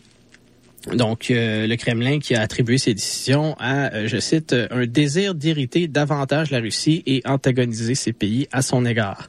Et ce qui nous amène donc à l'Ukraine, qui a formellement demandé hein, de rejoindre l'Union européenne quelques jours après euh, l'invasion russe en février 2022, obtenant le statut de candidat donc à l'adhésion seulement quelques mois plus tard, en juin 2022. Donc, il euh, faut quand même dire que les relations entre euh, l'Union européenne et l'Ukraine remontent à beaucoup plus loin. Un Partnership and Cooperation Agreement, donc accord de partenariat et coopération, avait été signé en 94 et est entré en vigueur depuis euh, 1998. Et il faut rappeler que les rapprochements ukrainiens avec les Européens ont euh, depuis été marqués par la vraiment la géopolitique là, face à la Russie. Euh, après la révolution orange pro-occidentale post-électorale de 2004, l'Ukraine est parvenue à devenir partenaire prioritaire avec les Européens. Euh, puis en 2014, pendant la pré présidence de Viktor Yanukovych, hein, euh, ce, donc à l'époque en 2004, euh, pendant par rapport à la révolution de 2004, il était premier ministre il avait essayé de se présenter à la présidence, mais là, il y avait eu des, des allégations de fraude, d'où la révolution orange. Alors, c'est bref, euh, Yanukovych, qui était à l'époque visé par la révolution de 2004. il, a, été élu président euh, du pays euh, éventuellement en 2010. donc, pendant cette présidence, qui a commencé en 2010, rendu en 2014, ben Yanukovych avait refusé de signer l'accord d'association entre l'Ukraine et l'Union européenne donc qui était un accord prévoyant donc de plus grande envergure prévoyant remplacer l'accord de partenariat et coopération euh, signé 20 euh, ans auparavant.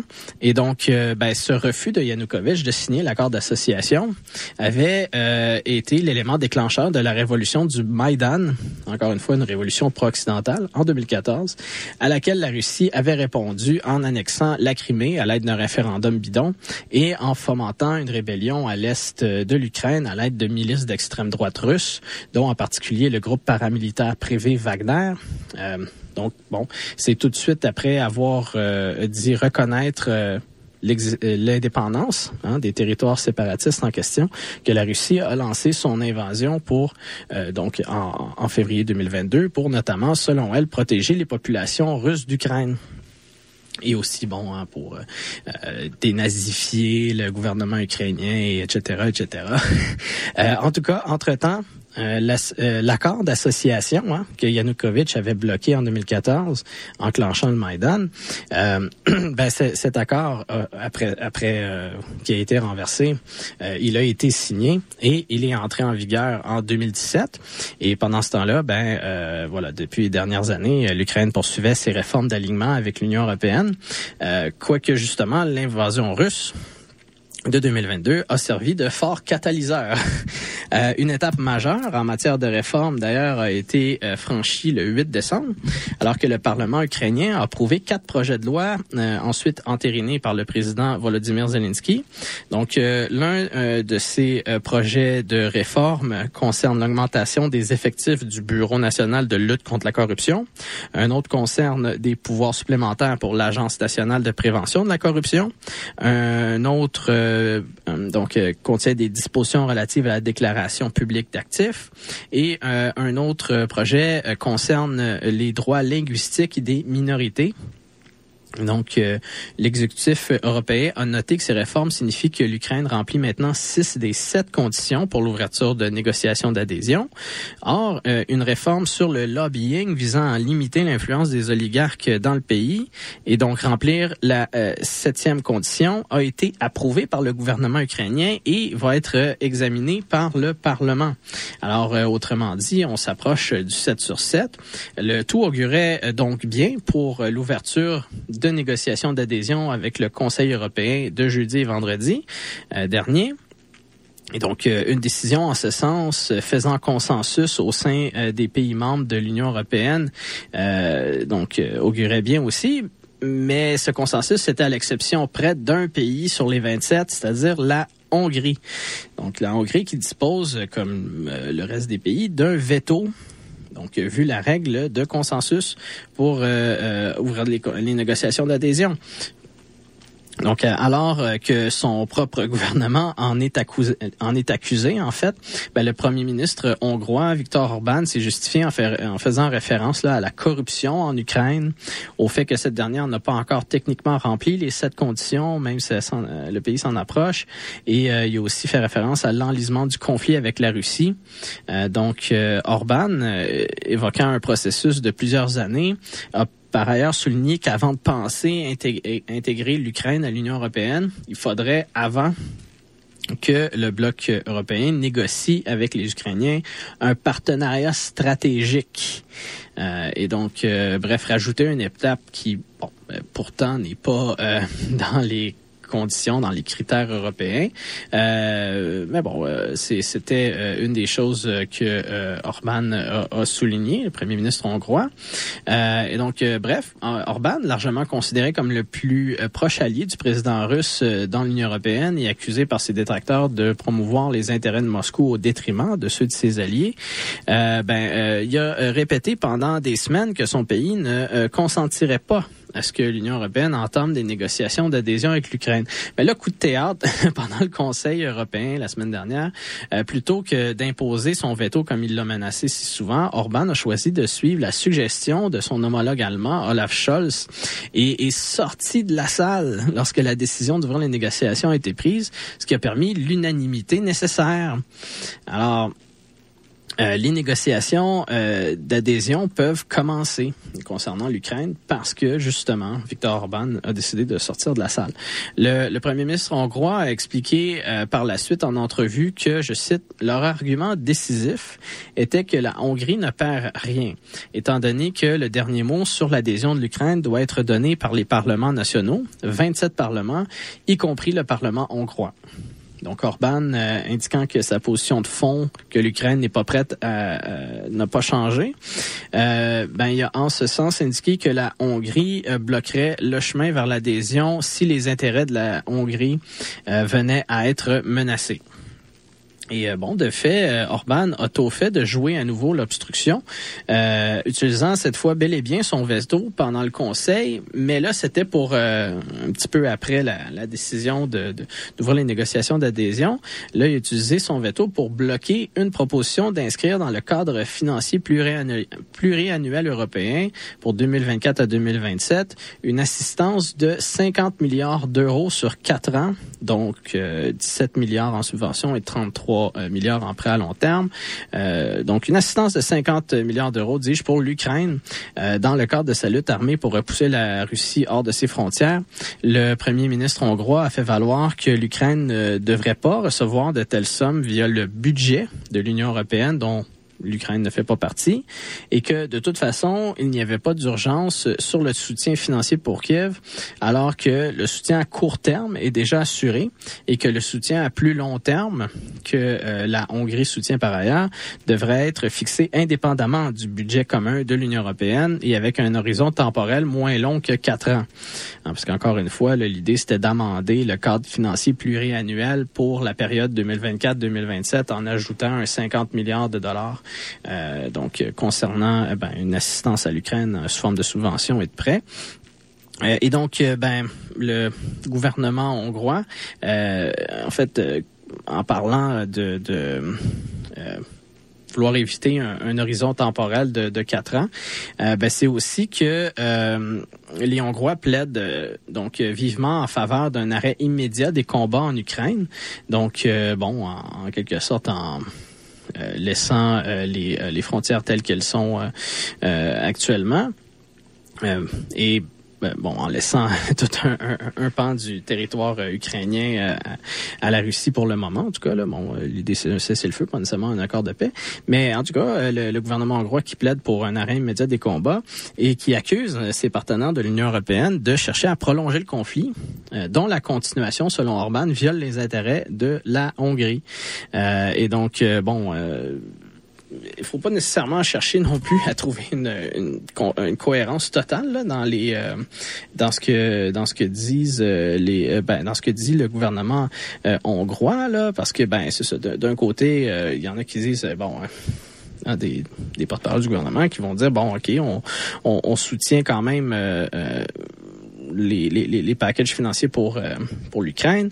Sauf que euh, euh, bon, d'un autre côté, il y en a qui disent ah mais si on, soutient les, les packages financiers pour l'Ukraine, on, on, soutient la guerre et nous on veut l'arrêter. Alors mais bon, bref, tout ça pour dire qu'ici, les Européens ont essayé de faire rentrer 50 milliards d'euros en assistance pour l'Ukraine, incluant euh, par rapport à l'année prochaine euh, dans le cadre financier euh, pluriannuel européen, mais ça, ça a été bloqué par les Hongrois, par Viktor Orban, le premier ministre. puis là, bon, ben c'est ça la question du financement pour l'armement et est justement un des enjeux les plus pressants là actuellement pour les Ukrainiens, alors que le gouvernement américain a du mal à faire passer euh, une enveloppe euh, d'assistance à l'Ukraine d'une valeur de 61 milliards de dollars par le Congrès américain. Euh, il y a le Parti républicain euh, qui euh, mène de robustes négociations pour obtenir des, des concessions en retour d'une telle assistance, en particulier là un resserrement des restrictions migratoires. puis ben l'administration Biden euh, en tout cas accepté de jouer euh, le, jeu de cette négociation, euh, se prêtant à des critiques à sa gauche et par des membres du caucus hispanique en Chambre des représentants.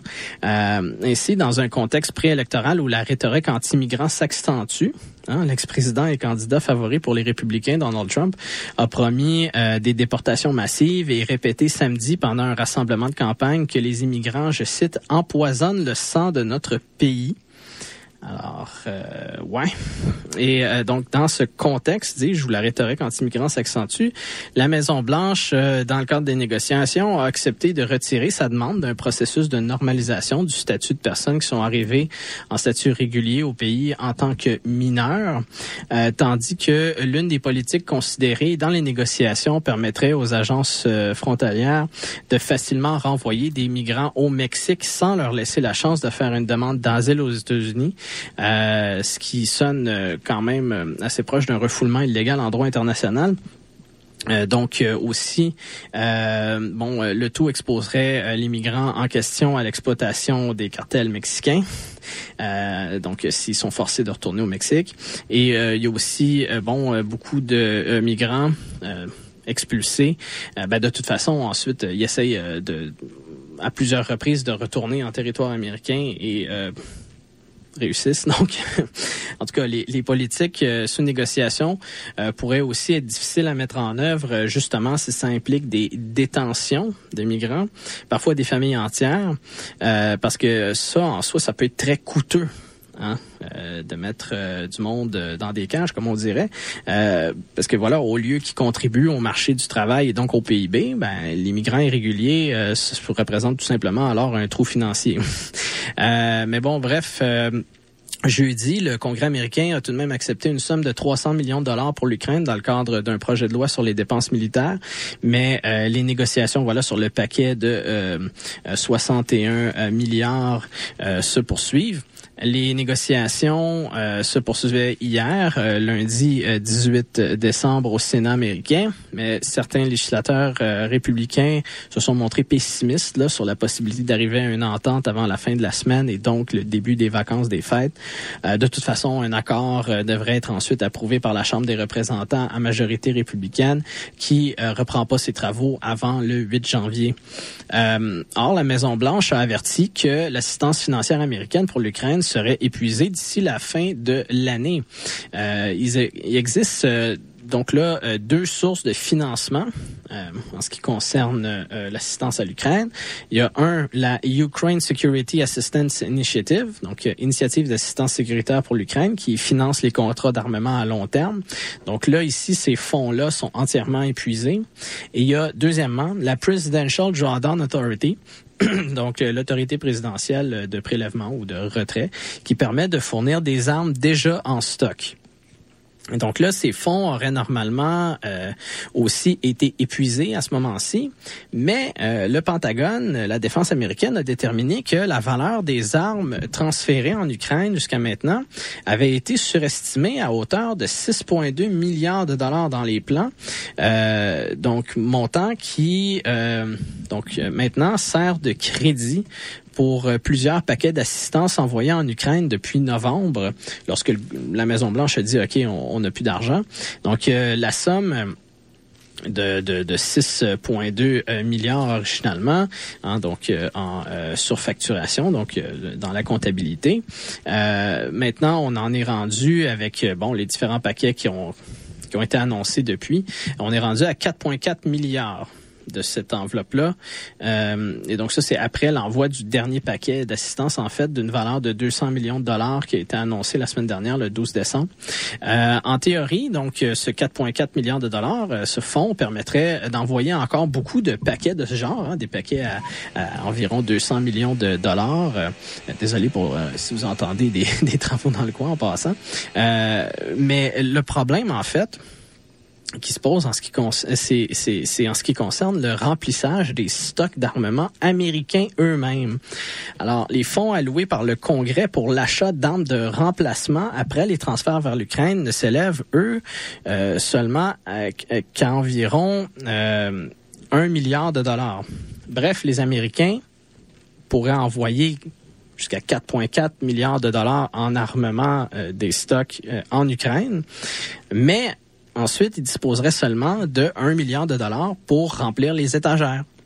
Alors bon, euh, ici il y a un petit problème, c'est euh, probablement pourquoi la Maison Blanche a annoncé hier lundi 18 décembre qu'elle prévoyait un dernier paquet d'assistance militaire pour l'Ukraine en décembre, après quoi une entente devra survenir là avec le Congrès, possiblement sur le fonds de réapprovisionnement, hein, peut-être augmenter ce 1 milliard de dollars là, euh, mais surtout, hein, voilà, concernant éventuellement passer le, ce, fameux programme de 61 euh, milliards de dollars pour l'Ukraine, euh, qui fait partie là d'ailleurs d'une demande budgétaire plus large de 110 milliards, qui inclut 14 milliards pour Israël et 14 milliards pour la sécurité frontalière.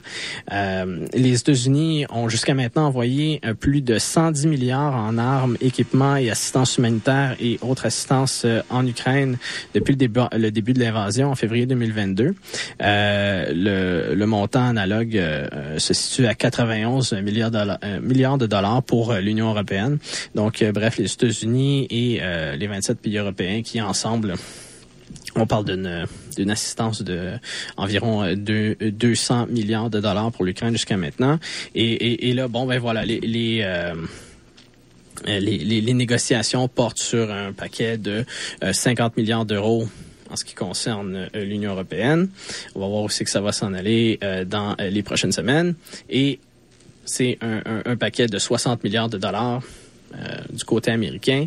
Et encore une fois, les négociations sont en cours. On va voir où est-ce que ça se dirige. Il y a des alternatives, par contre, et c'est là-dessus que je vais revenir après la petite pause musicale. Et on pourra terminer ce topo en ce qui concerne le Conseil européen et l'Ukraine sur les ondes de CISM.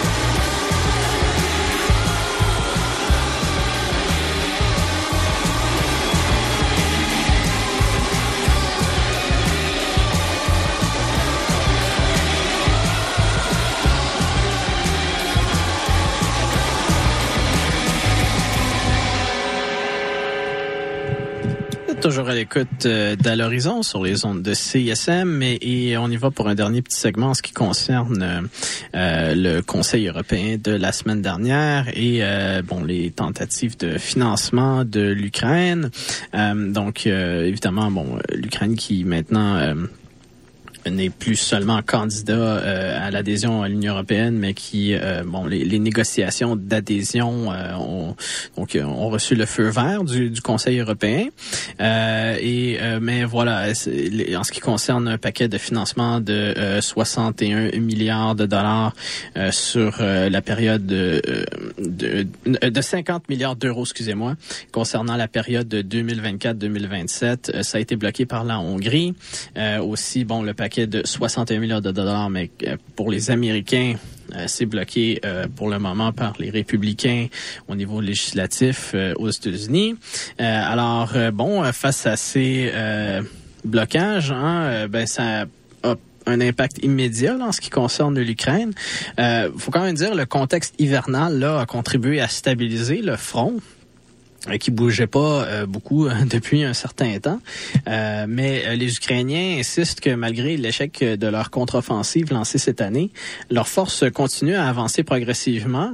D'ailleurs, il y a eu quand même des succès en ce qui concerne la mer Noire, aussi obtenir certains bridgeheads de l'autre côté du Dnieper. Mais bon, peu importe les, les, les, Ukrainiens qui donc il insiste encore une fois qu'il continue à progresser et euh, souhaite surtout empêcher que les Russes puissent euh, profiter de l'hiver pour euh, resolidifier euh, donc leur défense comme ils l'avaient fait l'an dernier.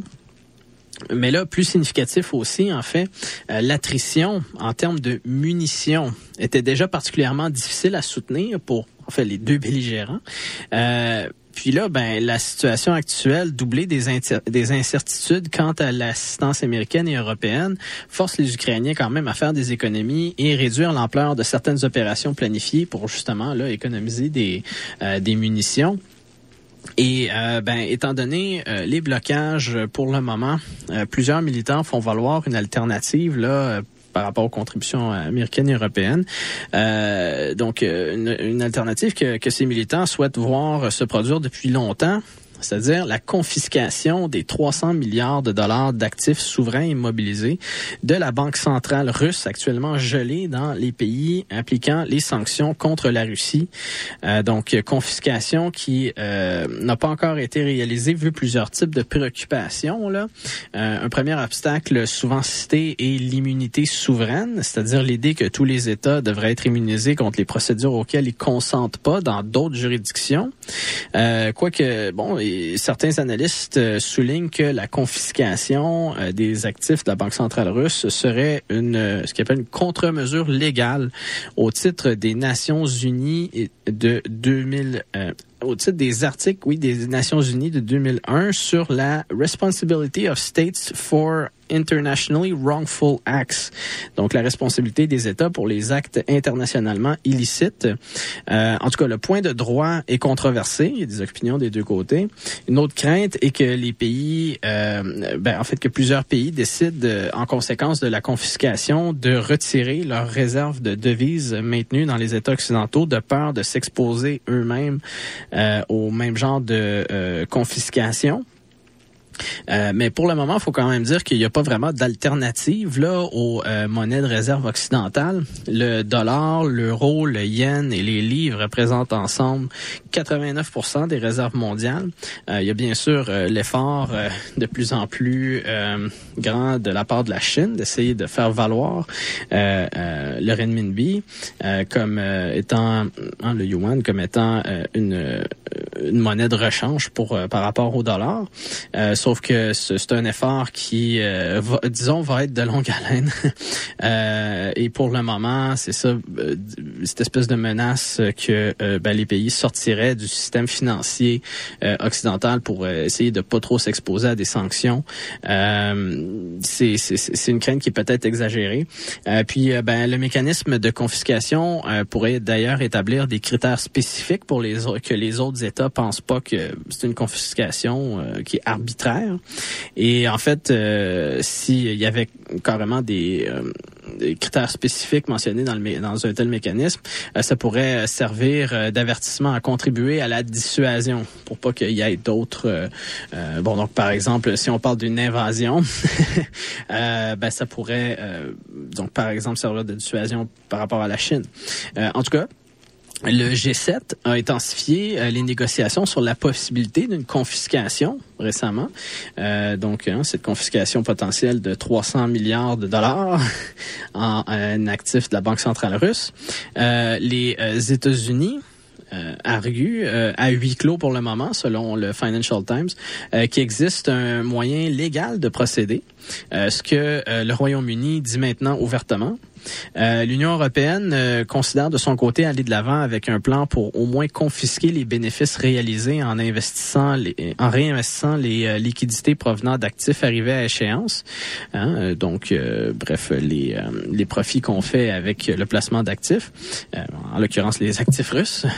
et donc, c'est l'idée de, des Européens, c'est que vu que les, les paiements de ces, de ces bénéfices-là euh, peuvent pas être faits euh, à la Banque centrale russe, ben là l'idée ça serait tout simplement ben on va mettre ces ces bénéfices de côté là et s'en servir pour donner à l'Ukraine. Alors ça, ça, traduit une, une réticence là, par rapport aux actifs eux-mêmes. Hein. C'est 300 milliards d'actifs. Là, les Européens parlent plutôt de euh, pas donner les 300 milliards, mais prendre les, les bénéfices qui sont réalisés en par rapport au réinvestissement et ensuite envoyer ça en Ukraine. Euh, le tout, euh, bon, servirait à récupérer, selon euh, les, les, plans envisagés en ce moment jusqu'à 15 milliards d'euros pour l'Ukraine d'ici 2027 euh, à raison d'environ 3 euh, milliards d'euros par année. ça, ça dépend des fonctions, des taux d'intérêt là. mais bon en fait, une des choses qu'on peut remarquer, c'est que ça pourrait servir justement cette option-là à financer euh, la subvention qui était euh, prévue là pour euh, pour l'Ukraine dans le plan de 50 milliards d'euros qui, qui essaie de négocier en ce moment là. sur ce 50 milliards, il y en a 17 euh, qui euh, était prévu en subvention. Et là, ben justement, euh, ce qui indique, c'est que potentiellement, ça pourrait venir des, en bonne partie, en tout cas, des, des, bénéfices provenant des actifs de la Banque centrale russe. alors, c'est une alternative qui est étudiée, mais là, l'affaire, c'est que en ce qui concerne le plan européen par rapport aux bénéfices des actifs, ben ça, ça requiert l'unanimité. Alors, c'est un autre point où les Hongrois peuvent décider de dire, OK, non, nous on s'oppose. Et euh, par ailleurs, ben euh, tout ce qui est euh, justement l'enjeu légal, économique, etc., les, études que les différents pays font, les pourparlers, les négociations par rapport à ça, ça, ça, veut dire que ben cette confiscation est pas pour demain matin en tout cas, et que ça prend euh, justement euh, des solutions euh, de rechange potentielles. pour revenir sur le Conseil européen de jeudi et vendredi, l'Union européenne a garanti que les fonds pour l'Ukraine continueraient d'arriver donc à un rythme de quelques 1,5 milliard d'euros par mois, du moins durant les premiers mois, durant les prochains mois, en attendant qu'une donc, qu'une entente ait lieu euh, sur le plan de 50 euh, milliards d'euros. Euh, plusieurs pays membres de l'Union européenne ainsi que le président du Conseil, Charles Michel, se sont dit optimistes qu'une entente budgétaire devrait survenir d'ici un sommet exceptionnel convoqué qui va avoir lieu le 1er février. L'entente concernant non seulement donc la question ukrainienne, faut le dire, mais aussi le financement des intérêts liés au plan de relance européen, ainsi que plusieurs milliards d'euros pour les politiques migratoires. Donc, 26 euh, pays euh, s'étaient d'ailleurs déjà euh, accordés sur le budget au-delà des sommes concernant l'Ukraine euh, pendant le Conseil européen, ce qui fait que l'entente recherchée, là, on, on s'entend, ça, ça, concerne spécifiquement la Hongrie. Euh, plusieurs euh, dirigeants européens euh, font cela dire remarquer qu'ils disposent d'autres options la Hongrie reste intransigeante d'ici le sommet exceptionnel du 1er février. Évidemment, chaque pays européen est libre de proposer sa propre assistance à, à Kiev, ce qu'ils font déjà pour certains. Et aussi, l'unanimité, il faut le mentionner, est pas nécessaire pour absolument tout. Là, était nécessaire pour la révision du cadre financier pluriannuel de européenne. Sauf que là, ben, il y a un plan B qui consiste euh, et qui pourrait juste fonctionner à majorité. Euh, ça consiste en la création d'un instrument financier hors budget euh, pour le montant de 17 milliards d'euros, donc sur le 50 milliards, donc le, montant de subvention. Parce que bon, voilà, le, reste, le 33 milliards d'euros en prêt, a pas vraiment, excusez-moi, fait l'objet de controverses. Mais bref, l'idée, euh, le, plan B, ce serait la création d'un instrument financier hors budget euh, pour 17 euh, milliards d'euros. Chaque État pourrait contribuer à ce fonds selon une répartition analogue à celle qui est faite pour le budget européen. Et donc, en fait, ça pourrait même inclure les Hongrois si jamais ils voulaient rejoindre l'initiative. Et surtout qu'Orban, euh, le, premier ministre hongrois, avait indiqué que c'était le fait de faire passer le montant dans le cadre du budget européen qui posait problème. Alors, euh, s'il décide de de, de, de pas euh, de pas contribuer à ce genre de fonds, ben en fait, euh, ça, ça serait si les Hongrois continuent de bloquer euh, passé euh, février, ben ça indiquerait que c'est pas vraiment une question que c'était dans le cadre du budget le problème, mais plutôt que ben ils veulent juste pas envoyer de, de l'argent à Kiev, notamment étant donné ce qu'ils disaient là, bon, ils préfèrent avoir une paix, euh, même désavantageuse pour euh, pour les Ukrainiens. Euh, reste que les Européens visent, voilà, toujours à, à, faire adopter le, le, 50 milliards d'euros pour l'Ukraine dans le cadre budgétaire pour éviter, voilà, des délais supplémentaires qui seraient inévitables avec ben, en fait pas mal toutes les alternatives que j'ai mentionnées. Euh, le président français Emmanuel Macron a d'ailleurs fait remarquer que les Hongrois ont, euh, je cite, tout intérêt à converger et à trouver un bon consensus avec nous sur notre budget. Euh, d'abord, vu que la Hongrie veut faire passer les montants budgétaires destinés à la migration, mais aussi et surtout, c'est que ben, les Hongrois cherche à obtenir des concessions euh, des Européens euh, sur euh, des gels de montants qui doivent aller à la Hongrie. Alors, bien que le chancelier allemand a rejeté ce genre de concessions, le directeur public du premier ministre, le directeur politique, dis-je, du premier ministre hongrois, a explicitement conditionné le soutien financier pour l'Ukraine au déblocage de sommes destinées à la Hongrie par l'Union européenne. Et le premier ministre Victor Orban a lui-même admis en entrevue euh, donc euh, vendredi là après euh, après les différentes décisions qu'il avait prises au Conseil alors qu'il niait auparavant un lien là, il a expliqué, je cite, J'ai toujours dit que si on procédait à un amendement du budget de l'Union européenne, la Hongrie saisirait l'occasion pour revendiquer clairement ce qu'elle mérite, pas la moitié, pas un quart, mais la totalité. Alors, euh, de quelle somme parle-t-on hein, que, que Orban veut récupérer en entier? L'an dernier, la Commission européenne avait gelé 32 milliards, euh, euh, principalement euh, liés au fonds de cohésion qui aide les euh, pays membres à, maintenir leurs infrastructures aux normes européennes. C'était étant donné des violations alléguées de principes fondamentaux liés à l'état de droit et à la démocratie par le gouvernement Orban, qui est au pouvoir depuis 2010. La Commission s'inquiétait de l'attribution de contrats publics, en particulier en Hongrie. donc que la, euh, donc la préoccupation, c'est que cette attribution de contrats publics euh, permette euh, au gouvernement de canaliser l'argent européen vers des entreprises, entreprises proches du pouvoir. donc, on peut mentionner qu'environ la moitié des contrats publics hongrois analysés ont été attribués dans le cadre d'appels d'offres impliquant un seul soumissionnaire. Euh, la Commission européenne avait également des préoccupations concernant la détection et la prévention des conflits d'intérêts, ainsi que la supervision d'un certain nombre de fiducies d'intérêt public euh, qui gèrent des sommes importantes. Euh, cela dit, la Commission européenne, donc après avoir procédé euh, à ce à ce gel l'an dernier de 32 milliards d'euros. Euh, euh, a estimé que le gouvernement Orban avait quand même répondu à certaines de ses préoccupations entre-temps, notamment en ce qui concerne des réformes par rapport à l'indépendance judiciaire. Et ben à cause de ça l'accès à 10,2 milliards d'euros sur les 32 gelés a été approuvé mercredi donc ça concerne en fait le remboursement des dépenses liées au projet approuvé dans le cadre du fonds de cohésion. Et donc, euh, ben voilà, donc à peu près un, tiers du montant qui, a été gelé, qui vient d'être débloqué la semaine dernière. vu les progrès réalisés, euh, la Hongrie aurait pu poursuivre la Commission européenne si elle ne débloquait pas ces sommes.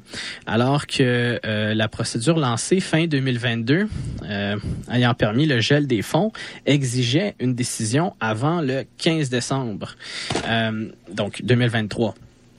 Euh, certains euh, critiques ont cependant fait remarquer euh, qu'il aurait tout de même été possible d'attendre après le 8 janvier, donc passer cette date limite du 15 décembre, parce que le 8 janvier va se tenir l'élection du nouveau Conseil de la magistrature en Hongrie. justement, c'est le Conseil de la magistrature qui avait été visé par les réformes, et donc, ben, attendre les élections, ça aurait été une manière de ben, vérifier si on atteignait les objectifs hein, d'indépendance judiciaire. Euh, Sauf que bon, voilà, euh, ces, critiques euh, se sont euh, inquiétés que, ben, au lieu d'attendre à ce moment-là, on respecte bon la quand même la, date limite qui avait été fixée l'an dernier. Et, mais euh, l'affaire, c'est ça, c'est qu'en respectant cette, cette date, euh, au lieu d'attendre, euh, ben ça se trouvait que le déblocage du tiers de la somme gelée arrivait la veille des négociations, coïncidence sur l'aide financière à l'Ukraine et le début des négociations d'adhésion à l'Union, suggérant que l'enjeu de l'État de droit, donc pour l'Union européenne, était négociable pour obtenir certaines affaires comme des concessions de la part des Hongrois sur la question ukrainienne. Euh, Bon, il faut dire la décision euh, finalement de débloquer un tiers des fonds a euh, pas influencé visiblement Orban sur l'assistance financière à l'Ukraine. Il l'a bloqué. Hein.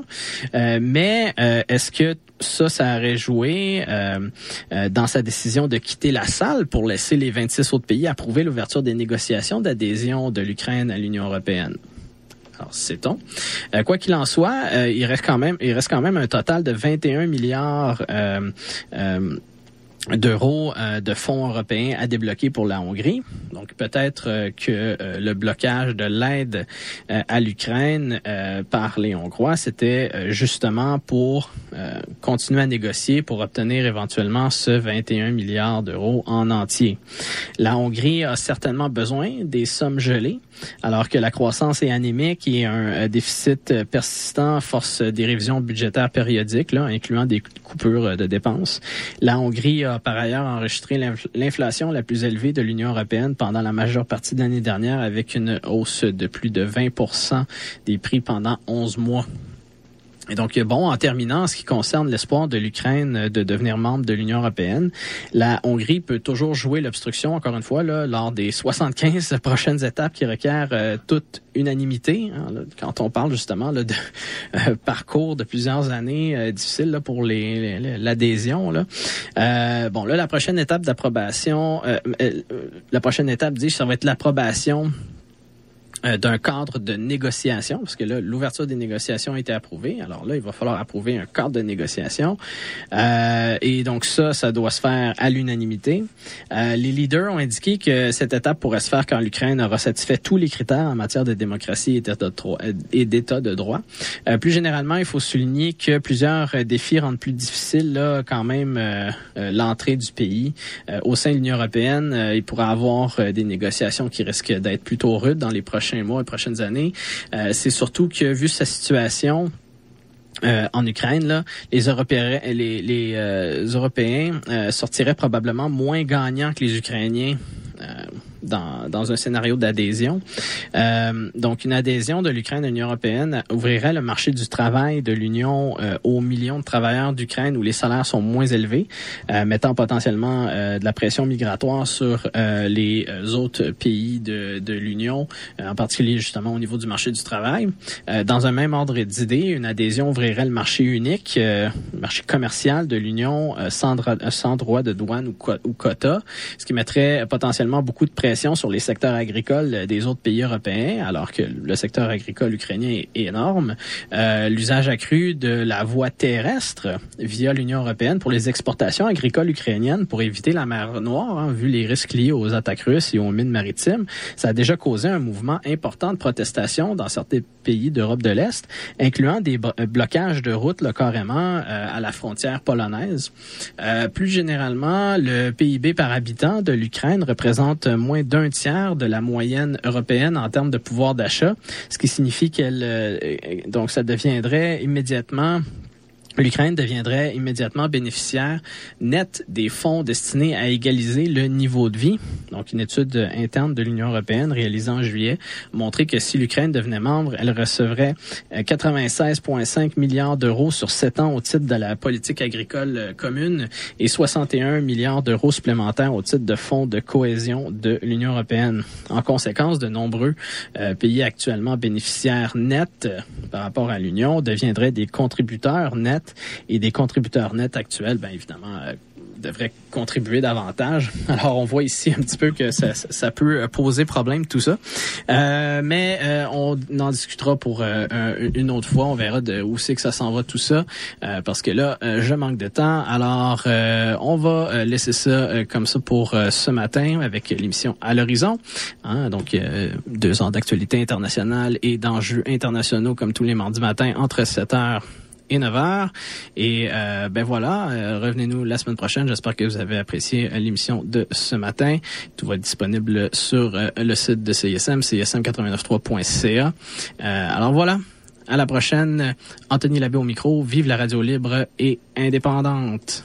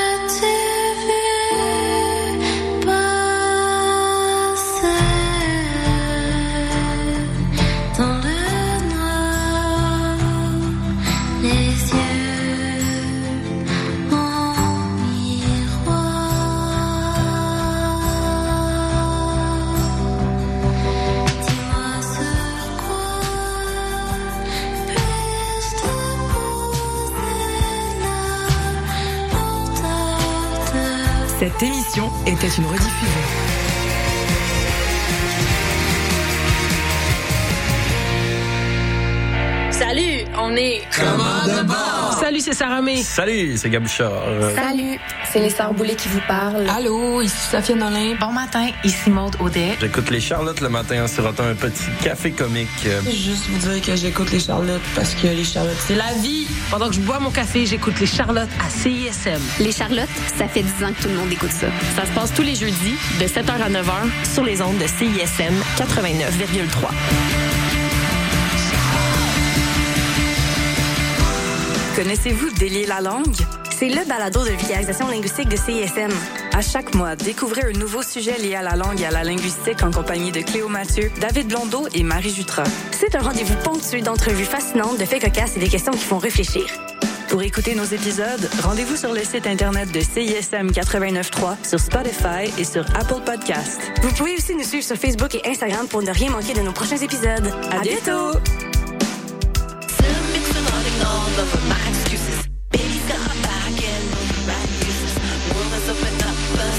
Te lève ensemble. Aussi plat pour ton selfie. C'est pour CISM 89.3 FM.